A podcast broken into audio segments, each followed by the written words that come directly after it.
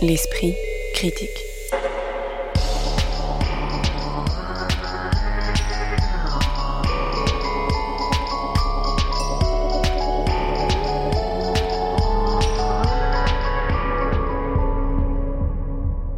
Mediapart. Le dernier numéro de l'Esprit critique cinéma de cette saison vous propose de parcourir le monde, puisqu'on se rendra d'une ville champignon située dans un désert des États-Unis à la capitale de la République démocratique du Congo, Kinshasa, avant de suivre un parcours menant de l'Iran à l'Irak et à la Syrie en passant par la France, les Pays-Bas et l'Allemagne. On évoque en effet Asteroid City, le dernier film de Wes Anderson, Le vrai du faux, documentaire d'Armel Ostiou, et le biopic du rappeur allemand d'origine kurde Xatar, intitulé Rheingold et réalisé par Fatih Akin. On en discute aujourd'hui avec Salima Tenfish, docteur en cinéma et chercheur associé à l'université Paris Diderot, Occitane Lacurie, membre du comité de rédaction de la revue de cinéma Débordement, doctorante en esthétique et études visuelles, et Raphaël Neuillard qui écrit au cahier du cinéma et aussi pour études. Bonjour à tous les trois. Bonjour. Bonjour. Des champignons atomiques, un cratère creusé par un météore, un alien, un train, des couleurs pastel, un bip bip évoquant celui des dessins animés, une mère morte trop jeune, une rangée de bungalows dont l'a a brûlé, un garage, une rampe autoroutière inachevée et une flopée de stars. On trouve vraiment beaucoup de choses dans Asteroid City, le nouveau film de Wes Anderson. Le cinéaste installe son décor en 1955 dans une petite ville champignon située au milieu d'un désert du sud-ouest des États-Unis. Pendant un week-end, militaires et astronomes accueillent cinq enfants surdoués, distingués pour leur création scientifique afin qu'ils présentent leurs inventions. Arrive alors un vaisseau spatial avec à son bord un extraterrestre tenant d'un mélange de statues de Giacometti et de cartoon qui subtilise les restes du météore.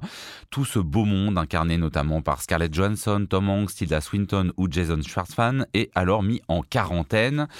Euh, le film de Wes Anderson était en compétition officielle à Cannes. Il a relativement peu résonné euh, sur la croisette. Est-ce que vous avez une explication à cela? Est-ce que c'est plutôt parce qu'il ressemble trop à l'univers Anderson qu'on connaît déjà ou parce qu'il part trop loin, même pour euh, celles et ceux qui connaissent et apprécient Wes Anderson, Occitane Curie? Ouais, bah, je pense qu'il y, a une sorte de paradoxe. c'est que j'ai l'impression que Wes Anderson n'a jamais été aussi populaire dans sa carrière. Enfin, on arrive à un moment de sa carrière où il n'a jamais eu autant d'argent, il n'a jamais eu autant de oui, de, relais, en fait, on va dire, dans le public général, etc. Mais en même temps, à Cannes, tout le monde est complètement blasé et lassé par, euh, bah, euh, par la recette, quoi. Et c'est une recette qui... Enfin, je parlais de popularité parce qu'on arrive à un moment très particulier où, sur les réseaux sociaux, ça fait l'objet d'une tendance sur TikTok, c'est-à-dire où les gens imitent le style Wes Anderson, d'une tendance aussi sur Midjourney, donc cette intelligence artificielle qui permet de produire des images à partir de matériaux existants, où le style Wes Anderson est volontiers reproduit pour réinterpréter par exemple des scènes de même Game of Thrones au style Wes Anderson, et en même temps, euh, enfin vraiment une grande popularité dans le monde de l'influence, on va dire, pour adolescents. Par exemple, j'ai quelqu'un comme Lena Situation qui a complètement copié son merchandising sur euh, les, objets qu'on peut trouver dans Grand Budapest Hotel. Donc en fait, il y a un moment où euh, le côté pop art de Wes Anderson le dépasse, on dirait presque. Et ce qui est souvent le propre du pop art. Ce qui est tout souvent le propre du pop art. Et d'ailleurs, c'est le cas. Et, c'est un petit peu thématisé dans le film, j'ai l'impression, à la marge, avec euh, la présence de boîtes de soupe Campbell un peu dans les bords du cadre, un peu euh, tout le temps, et même euh, dans les cartons qu'utilisent les personnages à un moment donné pour regarder un, un phénomène astronomique, ils se mettent des cartons sur la tête qui sont en réalité des caméras obscura, etc. Et ces cartons sont récupérés eux aussi de tomato soupe euh, Campbell. Donc il y a cette idée de, pop art qui est un petit peu thématisée par Wes Anderson, qui est une recette qui marche et qui marche tellement bien que, ben voilà, comme tout pop art, elle finit par devenir euh, un matériau pour magasin de souvenirs. Et là, pour le coup, euh, c'est vraiment ce qui se passe à la fois dans le film, à la fois dans la réaction canoise et à la fois dans le, destin des images de Wes Anderson dans le reste de la société. Quoi. Raphaël euh, oui, effectivement, bah, j'étais assez étonné de, voir l'affluence euh, en salle euh, hier, un public très jeune d'ailleurs. Et a priori, Wes Anderson, d'après le, caissier, est le cinéaste qui fait venir le plus de, spectateurs dans, sa salle à RSC. Donc voilà, c'est une position qu'effectivement, pas, j'avais pas vu venir. Alors, effectivement, Wes Anderson, ça se ressemble toujours un petit peu. C'est le propre de tout styliste que de, tracer comme ça une, une voie. Et donc, ces films se construisent, bon, bah, tout le monde le sait, que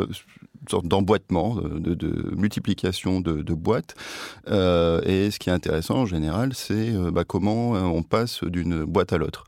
Euh, donc là, à la fois par les mouvements de caméra, et ici le, début du film est assez spectaculaire, hein, puisqu'on a toute une série de, de travelling et de panoramiques qui permettent de faire le tour de ce petit endroit euh, qui est donc euh, Asteroid City, en gros un garage, un diner et puis un motel. Voilà, il y a cette précision de, de, la mise en scène qui est voilà d'emblée saisissante.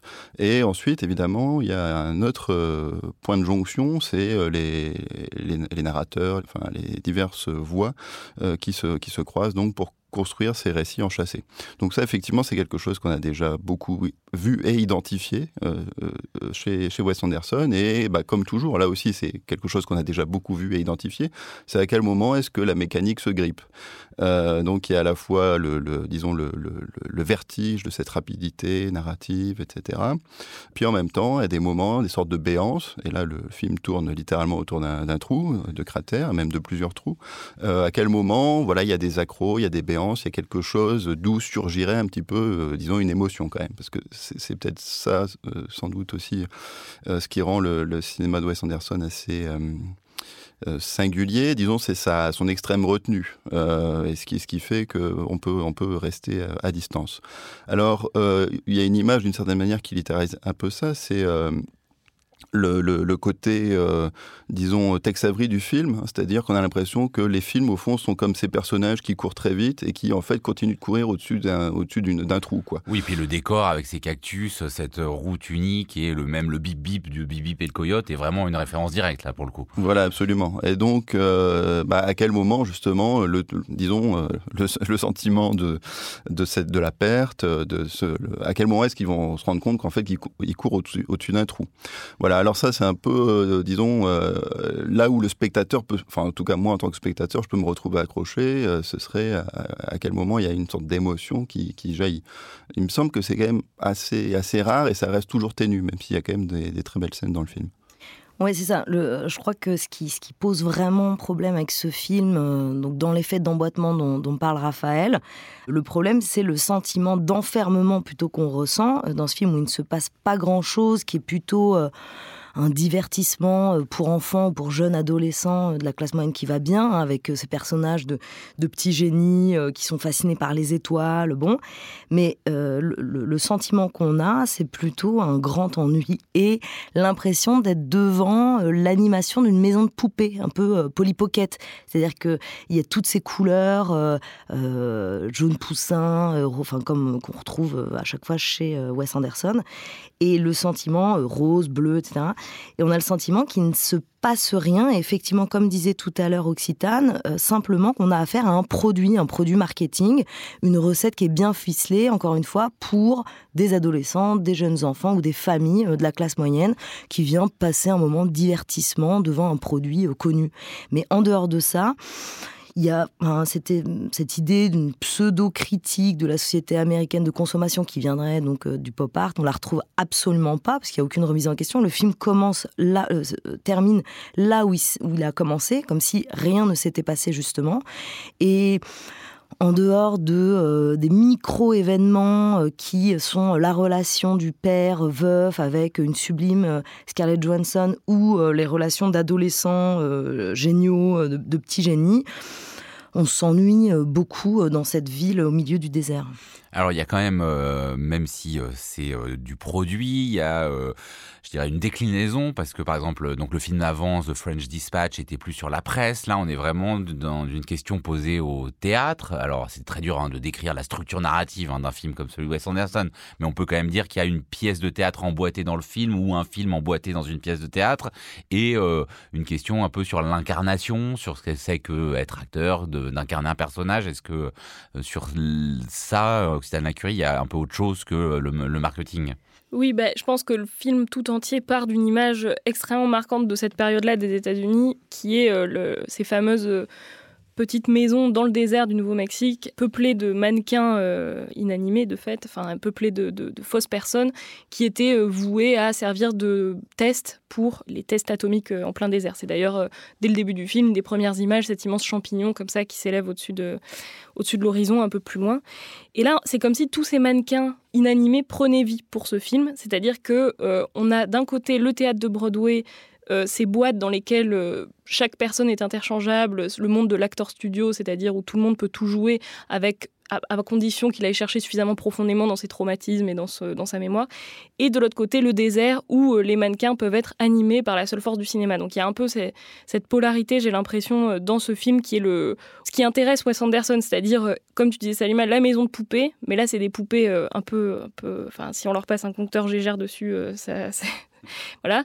Et de l'autre côté, le monde de l'acteur studio, euh, c'est d'ailleurs pas pour rien, je pense que William Dafoe est, casté pour faire le, patron de, la petite classe d'acteurs euh, dans, laquelle, dans laquelle le metteur en scène se rend pour trouver euh, ce qui lui manque de, de comédiens et comédiennes. Qui, là aussi, à voir avec euh, des, pions, des marionnettes, des personnages. Enfin, c'est quelque chose qui, hante beaucoup le cinéma de Wes Anderson. J'ai l'impression c'est c'est ces personnages d'humains qui ne le sont presque déjà plus, en quelque sorte. Je ne comprends euh, toujours pas la pièce, hein, disent euh, plusieurs personnages en, cours de, de, film. Est-ce que il y a quelque chose à comprendre ou est-ce que, alors bon, Salima Tenfish s'est ennuyée. Est-ce que l'idée, j'imagine aussi qu'on peut dire, voilà, est-ce que vous avez été sensible au côté loufoque, burlesque de, de l'objet? Raphaël Neuillard euh, burlesque, pas forcément, parce que je trouve pas le, film euh, extrêmement drôle, hein, même s'il y a d'humour, je n'ai pas vraiment euh, ri. Mais il me semble, il, me semble quand même, et personne dans la salle n'a ri d'ailleurs, mais il me semble quand même qu'il y a des, bon, c'est ce que je disais tout à l'heure, c'est-à-dire qu'il y a quand même des moments où il y a quelque chose qui, perce, notamment autour du, deuil de la mère et de, de, de ces trois petites filles euh, à qui euh, justement euh, on ne enfin il y a trois petites filles et un garçon mais c'est surtout les trois petites filles qui sont intéressantes parce que le garçon est déjà un peu euh, disons, devenu andersonien, au sens où voilà, c'est un, intellectuel euh, un peu complexé dans la retenue, etc. Euh, elles, elles, sont un peu ailleurs et justement, elles, ont, elles, assument, disons, véritablement la part douloureuse et symbolique du, deuil. Ce sont elles qui enterrent la mère. Et là aussi, la scène est assez belle parce que... Bah, Donc elles, enterrent des, enfin, elles enterrent des cendres contenues dans un Tupperware. Voilà, c'est ça, oui. Donc effectivement, le, le, le, détail est important du Tupperware mais c'est elle qui ramène un peu, disons, de, symbolique, justement, dans ce qui pourrait être purement matériel, hein, puisqu'on a les cendres dans un tupperware. Et elles, elles, remettent un peu de, disons, de, rituel autour de, de ça, même si elles le font à un endroit, elles, enterrent leur mère à un endroit un peu incongru. Euh, et donc, il y a des scènes comme ça, par moments, assez belles, moments aussi entre, entre deux acteurs qui se jouent un peu en dehors de la pièce, etc. Euh, c'est plus ces moments-là qui me, qui me retiennent que véritablement l'humour. Et puis, par ailleurs, alors, ce serait peut-être plutôt une, façon de, faire résonner une certaine gravité qui m'intéresserait. Par exemple, justement, sur le champignon atomique, euh, finalement, c'est devenu purement une habitude. Ça explose, ça fait trembler un peu les tasses de café, mais personne ne réagit. Et donc, il y a ce, rapport à un péril, d'ailleurs un péril atomique qui revient assez à la mode. Il y a Oppenheimer qui sort prochainement, alors qu'on aurait pu croire qu'il était un petit peu, euh, disons, dépassé par d'autres urgences. La façon dont finalement euh, cette cette euh, dévastation euh, est intégrée dans un, dans un quotidien qu'elle vient à peine troubler euh, est intéressante. Voilà, mais c'est un humour très pince sans rire et qui suscite pas non plus une hilarité. Ouais, alors moi je suis vraiment pas d'accord. Je trouve qu'il y a la scène dont tu parles des petites filles qui enterrent leur mère dans, une, dans un Tupperware, enfin les cendres de leur mère dans un Tupperware. Pas du tout touchant, c'est-à-dire y a quelque chose, encore une fois, de très artificiel, très mécanique, mais sans le en fait, sans, le côté grinçant qu'on pourrait attendre euh, d'une euh, justement d'un dispositif mécanique et qui pourrait renvoyer à la technique et donc à une critique euh, de l'invention de, la bombe atomique et de l'utilisation de la science à des fins de destruction et de prédation. Là, il n'y a rien de tout ça, évidemment, puisqu'on est dans un Wes Anderson. Et donc tous ces tout petits détails, ces petites références à, euh, donc à l'époque euh, nucléaire, l'Amérique des années 50, moi, j'ai trouvé ça presque détestable. C'est-à-dire que euh, j'y ai vu une manière de se complaire dans le fait de quand même signaler qu'on est critique de cette période. Mais finalement... Même si la critique, elle est assez limitée, parce que là, on se ah bah. restitue... Alors bon, certes, il y a les champignons atomiques qui font n'importe quoi. Mais, en dehors de ça, il n'y a rien. Mais on est dans les années 50, dans un monde qui croit à la science, qui croit exactement. Euh, aux étoiles, à l'espace, à tout ça. Oui, ouais, mais c'est d'autant plus détestable. C'est-à-dire qu'il y a une manière de se complaire dans cette Amérique qui va bien. Et euh, ces, tout petits détails qui sont censés être une forme de critique, en réalité, ne sont là que pour euh, assumer le plaisir qu'on a de cette société américaine. Juste une dernière question, il y a, parce qu'on n'en a quand même pas parlé du tout, il y a cette présence d'un extraterrestre Pourtant, c'est pas un film de science-fiction du tout. Comment est-ce que, enfin, quelle lecture vous en avez fait, même si euh, on ne comprend pas forcément toute la pièce? Bah, Là aussi, euh, je rejoindrai Raphaël sur le fait qu'il y a un, retour à la mode du péril atomique et que souvent euh, au cinéma et a fortiori dans le cinéma états-unien, bah, l'extraterrestre va avec la bombe atomique. Enfin, on pense, on pense très fort au, village des damnés pendant tout le film, même si c'est pas du tout sur le même créneau que ça se situe et tout. Et on pense aussi euh, au film de Jordan Peele, Nope, euh, qui, était, qui, a mm. beaucoup de points communs avec ce film-là, c'est-à-dire euh, l'arrivée d'une soucoupe volante où on dont on ne connaît pas vraiment l'origine, et la présence d'une espèce de parc à thème perdu dans le désert, dans laquelle tout le monde joue au cow-boy de manière acidulée, pastel, voilà. Et j'ai l'impression que c'est un peu la recette d'un certain cinéma états-unien, enfin d'un certain Hollywood un peu crépusculaire qui a besoin de mettre des extraterrestres, des bombes atomiques et des parcs à pour parler de la société américaine et que là-dessus, l'extraterrestre, il assume un petit peu ce sommet du triangle magique, quoi. Voilà. Enfin, moi, je le vois euh, un peu comme ça parce que finalement, euh, on comprend pas vraiment euh, la métaphore, hormis une remise en cause existentielle que les scouts volantes ont toujours vocation à, à avoir dans ce genre de film mais on peut juste quand même féliciter Wes Anderson d'avoir osé représenter l'extraterrestre. Alors que justement dans Nope, on le représente euh, à peine dans une espèce de forme floue dans le ciel. Et là, au moins, il ose aller jusqu'à représenter cet extraterrestre qui tranche complètement avec euh, l'univers coloré, acidulé de, euh, du film dans la pièce qui devient à la fin des statuettes en vendues dans le, dans le parc à thème. Asteroid City, signé Wes Anderson, c'est sur les écrans depuis mercredi dernier, 21 juin. L'esprit critique. Mediapart. Un jour, Armel Ostiou, réalisateur de films, notamment de deux fictions, Rive en 2012 et Une histoire américaine en 2015, découvre un deuxième profil Facebook à son nom. Un autre Armel Ostiou, dont le profil contient de vraies photos de lui et surtout plein d'amis vivant tout à Kinshasa. Le faux Armel Ostiou invite en effet beaucoup de jeunes femmes pour des castings du censément prochain film d'Armel Ostiou censé se dérouler en République démocratique du Congo. Je comprends que vous m'ayez déjà perdu, mais c'est ça l'idée. Devant la réponse négative de Facebook à la demande faite alors de clôturer le compte et sans doute aussi devant une idée de film, le vrai Armel Ostiou décide de partir à Kinshasa à la recherche de son double pour réaliser un documentaire intitulé Le vrai du faux. Alors le vrai du faux, euh, comme son très bon titre l'indique, est un objet qui relève d'un genre hybride, situé entre le documentaire, le récit de soi, la mise en abîme du travail d'un réalisateur de film. Est-ce que cette porosité des récits et des genres fait l'intérêt de cet objet euh, cinématographique singulier Complètement, et je crois que la présentation que tu viens de faire euh, permet tout à fait de saisir le, caractère burlesque, cette fois-ci, du film. Donc c'est très drôle, dans la quête euh, de ce réalisateur qui cherche un personnage, enfin un, double de lui-même, mais qu'il n'a pas vraiment trouvé, on va dire, à l'issue du film, sans révéler complètement la fin. Et ce qui est très drôle, c'est que tout au long du film se repose la question de la pertinence de cette quête euh, par le, réalisateur lui-même, qui est aidé dans cette quête par euh, deux personnages qui deviennent dont un devient pendant certains moments du film presque le personnage principal et le héros qui lui euh, est, comment dire euh, face à la caméra et accompagne le récit, qui est ce Peter, qui est donc euh, un des artistes qui dirige une maison d'artistes au centre de Kinshasa et qui accueille Armel Ostiou dans sa quête. Et un autre personnage ensuite peut-être plus secondaire, mais qui est Sarah, et qui est une artiste qui accompagne le spectateur dans les différents direction euh, quant à la véracité ou non euh, du récit filmique lui-même. Raphaël Neuillard, sur euh, il faut bien le dire quand même, le vrai du faux, c'est pas simplement le vrai profil Facebook et le euh, faux profil Facebook, c'est euh, sans arrêt des échanges, puisque on peut le dire, il y a deux parties dans le film. Hein. Il y a vraiment la quête qui au début peut être assez burlesque, un peu caricaturale sur l'occidental qui découvre une grande ville comme Kinshasa où il ne comprend rien, qui va faire appel successivement à un avocat censé être le grand spécialiste de ces questions, dont on peut rien qu'à son bureau se demander si c'est la réalité ou la vérité, puis un marabout qui évidemment lui demande beaucoup beaucoup d'argent, et puis bon ça bascule dans autre chose dont on va reparler, mais euh, où là les, rapports devraient être faux échanges. Euh, qu'est-ce que vous euh, justement cette porosité vous en avez pensé? Déjà il a une bonne idée, c'est-à-dire d'aller voir, et ça c'est vraiment le presque le coup de génie du film puisque bon ça aurait pu c'est complètement anecdotique comme point de départ et en même temps il a l'intuition qu'il y a vraiment un sujet. Il part d'ailleurs sans production, sans rien, hein, avec simplement un, preneur de son.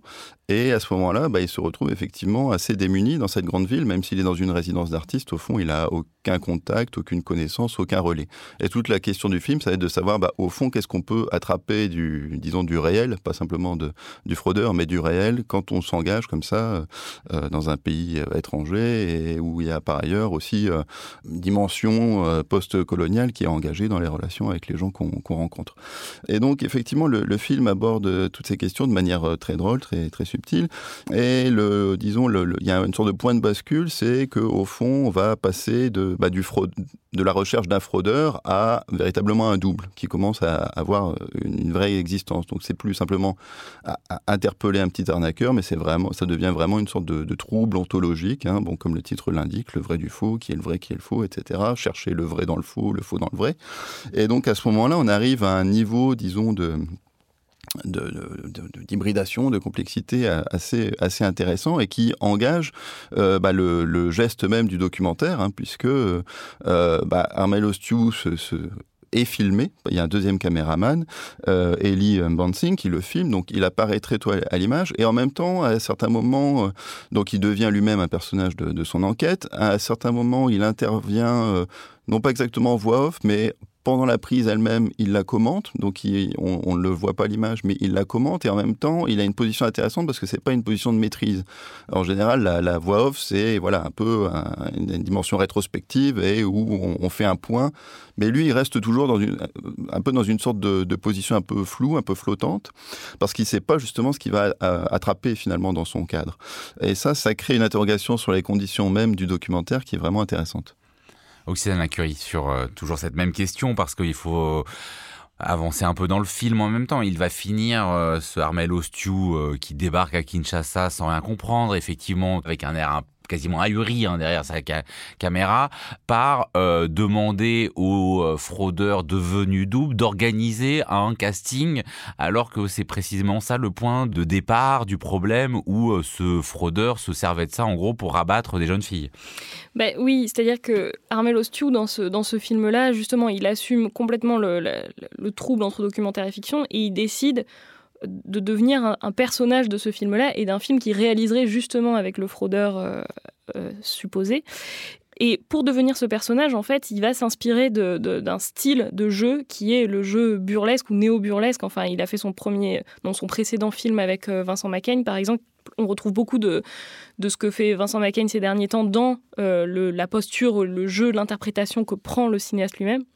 Et ce qui est intéressant là-dedans, moi j'ai trouvé, c'était l'idée de se dire, voilà, plutôt que de faire euh, la quête de la vérité, de rétablir la vérité, etc., c'est de, continuer à jouer sur ce trouble pour prendre un contrepoint, mais alors absolument diamétral avec euh, ce à quoi euh, le cinéma colonial, d'une part, nous avait habitués, c'est-à-dire un personnage d'explorateur sans peur et sans reproche, auquel le spectateur ou la spectatrice métropolitaine peut s'identifier voilà, et, avoir le frisson de l'inconnu ou alors le documentaire euh, néocolonial, je dirais, qui est euh, cette façon de filmer où le cinéaste s'absente complètement pour donner l'impression qu'il capte quelque chose du réel, qu'il est à même, malgré sa position euh, de français ou d'occidental en tout cas, de filmer des fragments de réel comme ça dans des pays euh, postcoloniaux. Et là, cette troisième voie que nous propose Armel Ostiou, enfin moi je la trouve extrêmement réussie parce que grâce à ce personnage burlesque, ce personnage complètement perdu à qui tout le monde doit tout expliquer et qui décide de se laisser un peu embarquer par les événements, eh ben on se retrouve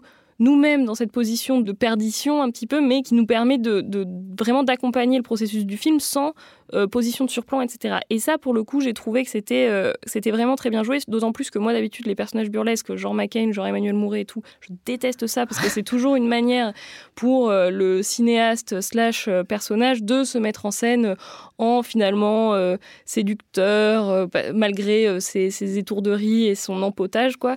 Et là, pour le coup, c'est un personnage burlesque, je trouve, qui fonctionne. Ouais, ouais, en fait, le mot, c'est un Cassandre. Et c'est ça qui, effectivement, permet le décalage avec donc une troisième euh, école que tu n'as pas nommée, qui est le documentaire ethnographique. C'est-à-dire que là, on frôle toujours le documentaire ethnographique dans les scènes notamment de rituels magiques dans le village du fraudeur euh, où Armel Ostiou se retrouve dans la deuxième partie du film. Cette dimension donc de naïveté, un peu de d'idiot euh, de ce personnage permet toujours un décalage avec ce regard qui sera un regard colonial, mais cette fois-ci colonial au sens ethnographe, euh, étude des populations étrangères, euh, ethnologie. Et, effectivement, c'est ça qui permet d'entrer en contact avec cette ville, et c'est en tout cas les personnages qu'on découvre de cette ville, et à la fois de suivre quand même ce récit de euh, mauvais explorateurs ou de mauvais Tintin, on pourrait dire. Même si, alors, parce qu'on peut se poser la question jusqu'à quel point il se donne ce personnage, effectivement, qui a l'air étourdi, complètement dépassé, et en même temps, on se dire à la fin du film qu'il maîtrise parfaitement son récit et on se peut se demander à quel moment il a pris possession au fond des personnages, qui s'est dit bah si je veux avoir un film, il faut que j'aille euh, au fond m'entendre suffisamment bien avec mon fraudeur euh, et qu'il y a peut-être un, enfin, ce qui fait partie d'ailleurs du, du de, la mise en abîme, de la mise en abîme. Mais, moi, il y, a aussi des moments, je me suis dit, mais quand même, il, à la fois il nous joue l'étourdi et il maîtrise mais parfaitement son récit au point de, alors qu'on a l'impression qu'il est utilisé, en tout cas que son profil Facebook est utiliser que lui parvient à utiliser les personnages. Mais complètement. Et d'ailleurs, c'est pas seulement à la fin du film, il y a plein de moments clés du film. Par exemple, cette rencontre qui nous est présentée par le montage comme une rencontre inopinée avec le, fraudeur. La première fois qu'on le voit dans un café où on lui tend un piège. Bah, dès ce moment-là, on peut se demander si c'est une mise en scène où il y a eu un accord avec euh, Armel Ostio, je veux dire le réalisateur du film qu'on est en train de regarder, et ce personnage, ou pas. Donc ce jeu entre le vrai et le faux qui, a lieu tout au long du film, participe du plaisir qu'on a. C'est-à-dire qu'on joue aussi avec Armel Ostio. Et donc on est en permanence en train d'aller et venir dans le film fabriqué et dans les rencontres euh, qui nous donnent quand même à voir puisque le film, là, on, a parlé beaucoup du caractère humoristique, de, de, toute la première partie du film, mais dans la troisième partie du film, on bascule dans quelque chose de beaucoup plus grave, euh, qui est à la fois une pourrait dire, une critique de la situation et de la société euh, et de l'État même de, de, RDC, République démocratique du Congo.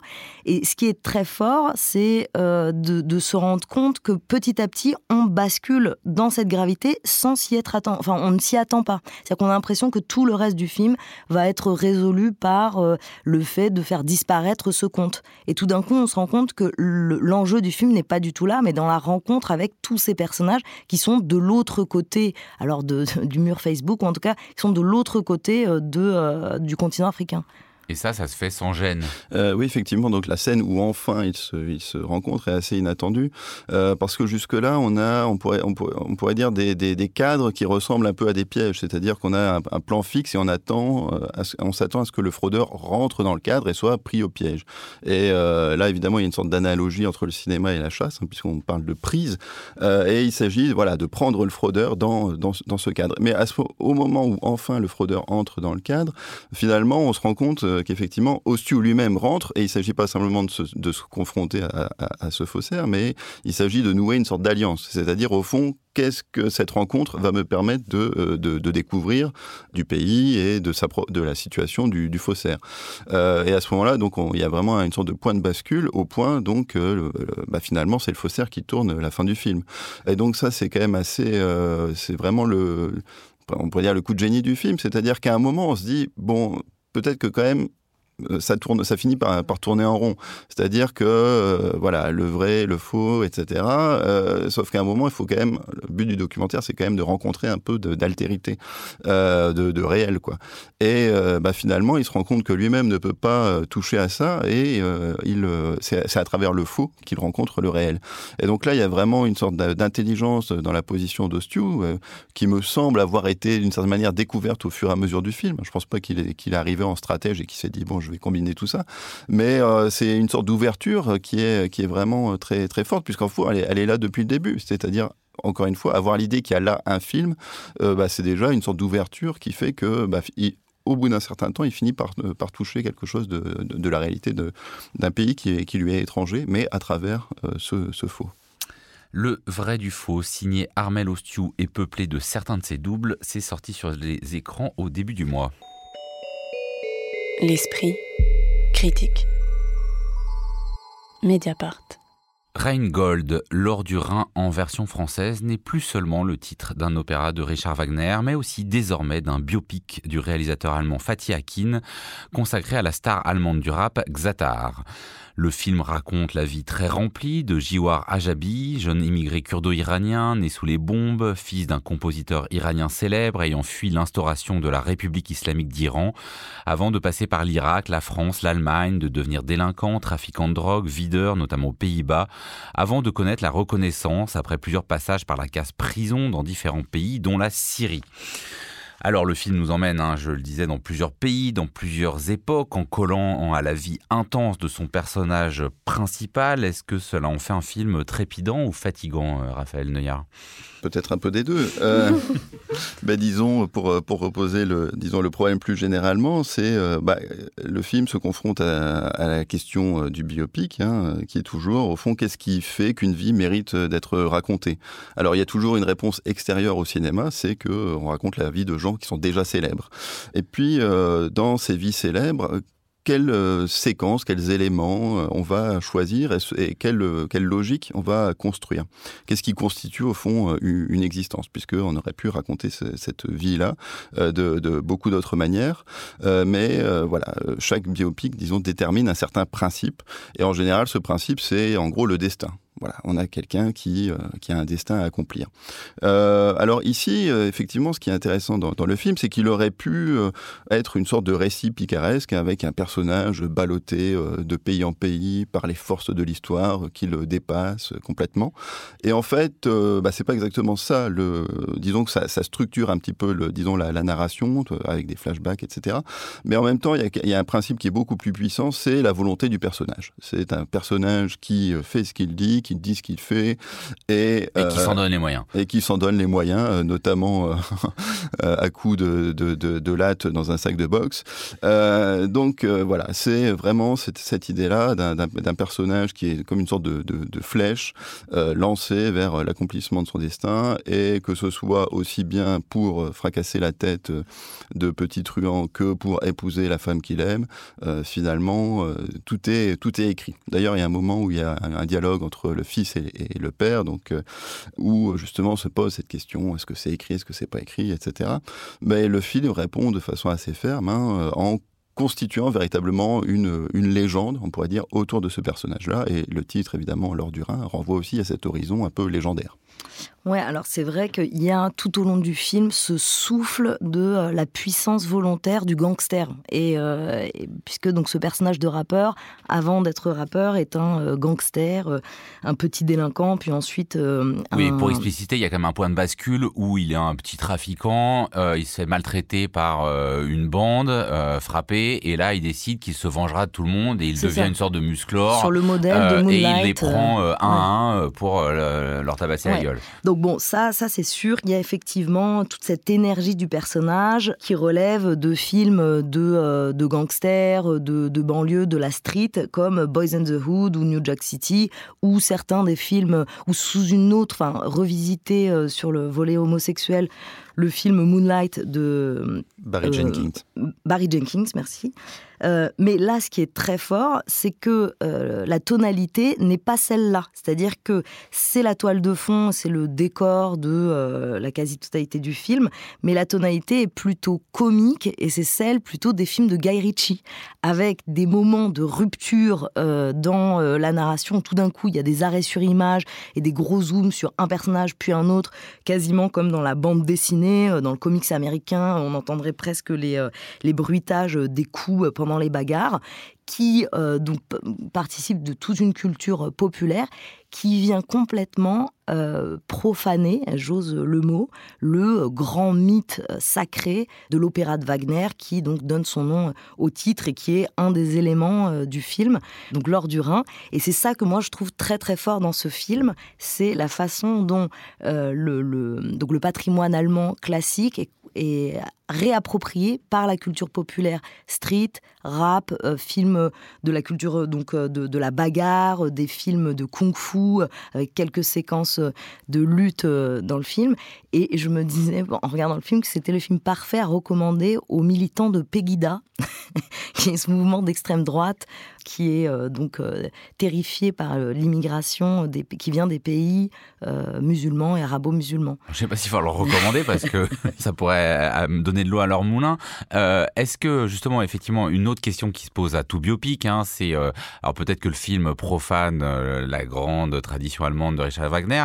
Est-ce qu'il profane euh, suffisamment, ou en tout cas est-ce qu'il se met à la juste distance de son personnage? On sait qu'il est très inspiré le film de l'autobiographie de Xatar, hein, qui s'appelle Alos Odornix, c'est-à-dire tout ou rien, ce qui représente bien le personnage. Est-ce qu'il en est pour vous Occitane à la bonne distance pour ne pas être trop complaisant non plus Moi, je pense que c'est un film quand même assez hagiographique, euh, rien que dans le, choix euh, de l'interprète. Enfin, du coup, je suis allée voir évidemment euh, les clips du véritable Zatar. Et quand on voit les interprètes qui sont choisis pour le jouer, bon, ça n'a à peu près rien à voir, même en termes purement plastiques. Mais ça, c'est une question qui s'inscrit dans une question plus large, à mon avis, qui est celle de l'historiographie. C'est-à-dire comment on écrit l'histoire du rap. Ça, c'est une question que le cinéma se pose depuis on va dire depuis les années 2000, quoi, avec Eight Miles, donc le fameux film sur, euh, sur l'ascension euh, de d'Eminem ou des choses comme ça.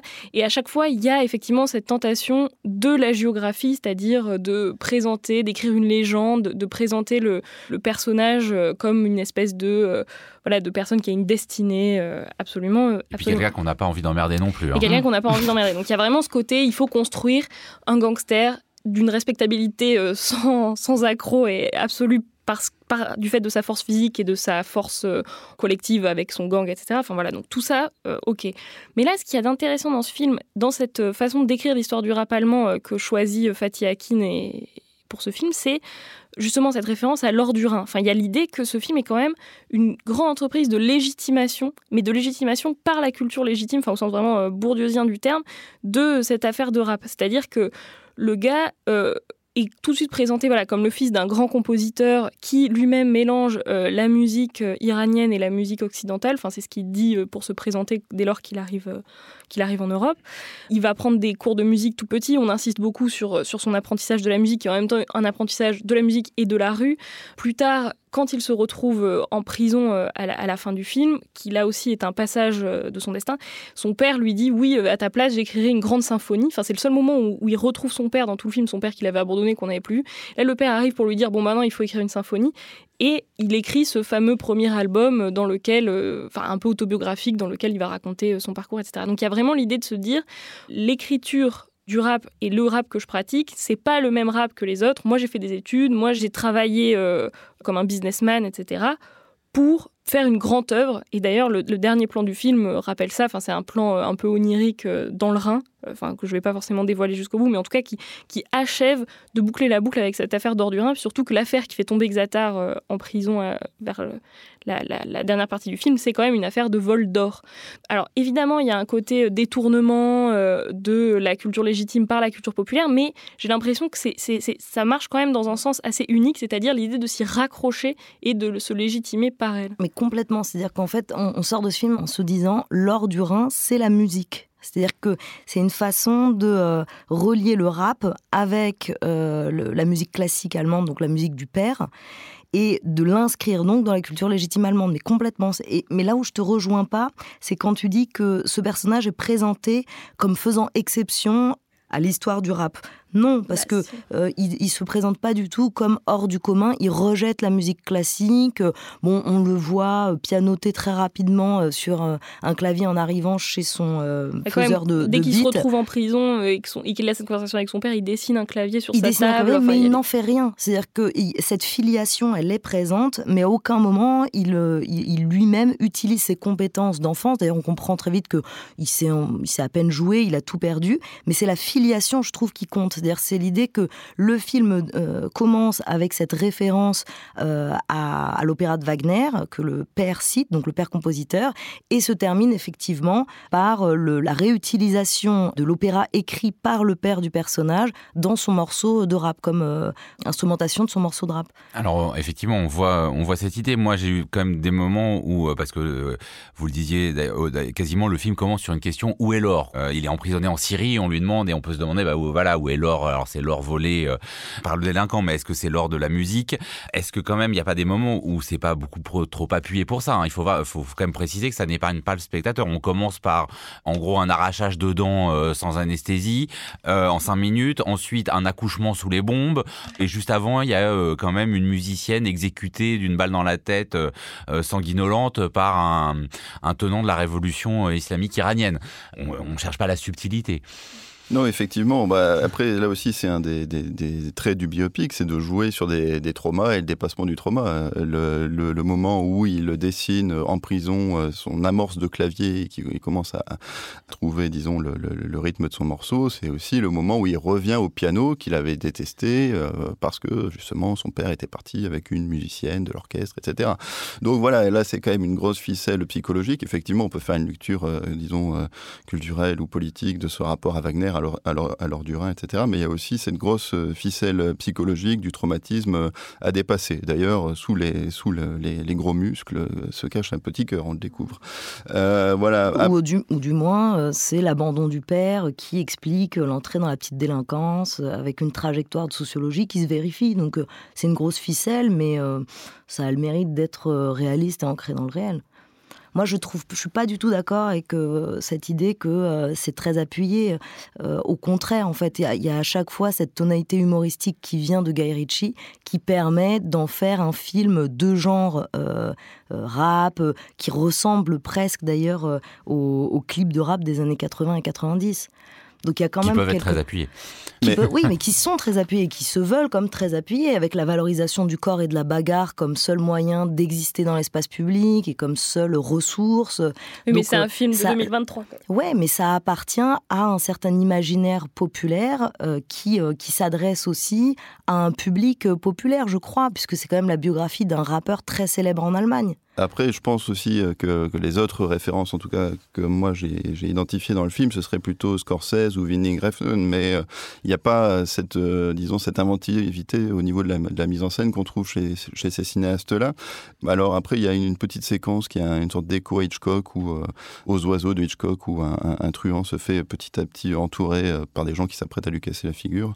Voilà, il y a quelques, quelques clins d'œil de, mise en scène qui peuvent être plus ou moins amusants, mais on peut pas dire, disons que la, force du personnage euh, se retrouve aussi dans, la mise en scène qui me semble plus plate d'une certaine façon, ou alors avec des effets quand même assez grossiers. L'accouchement euh, dans la grotte euh, est, quand même pas, pas formidable.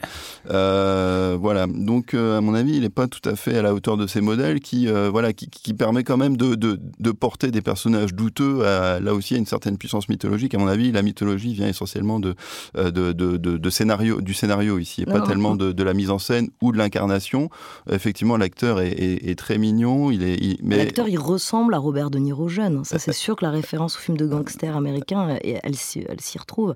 Mais moi, je suis absolument pas d'accord avec cette idée qu'il y a un, comment dire, qu'il y a un déficit de mise en scène. Au contraire, c'est une mise en scène avec euh, donc de, de, de type populaire, de films populaires, de films de gangsters, très viriliste, c'est vrai, euh, mais ce côté presque sale en fait de l'image. Non, l'image elle est pas sale. Ah si si complètement. Non, elle est clean, ah non pas le tout. seul a- moment où c'est presque moche, quoi. Quand il se La filme, lumière, elle est, elle est quasiment blafarde. Il y a quelque chose du clip de la vidéo VHS. Et je voudrais quand même revenir sur euh, la violence que tu mentionnes, euh, euh, Joseph.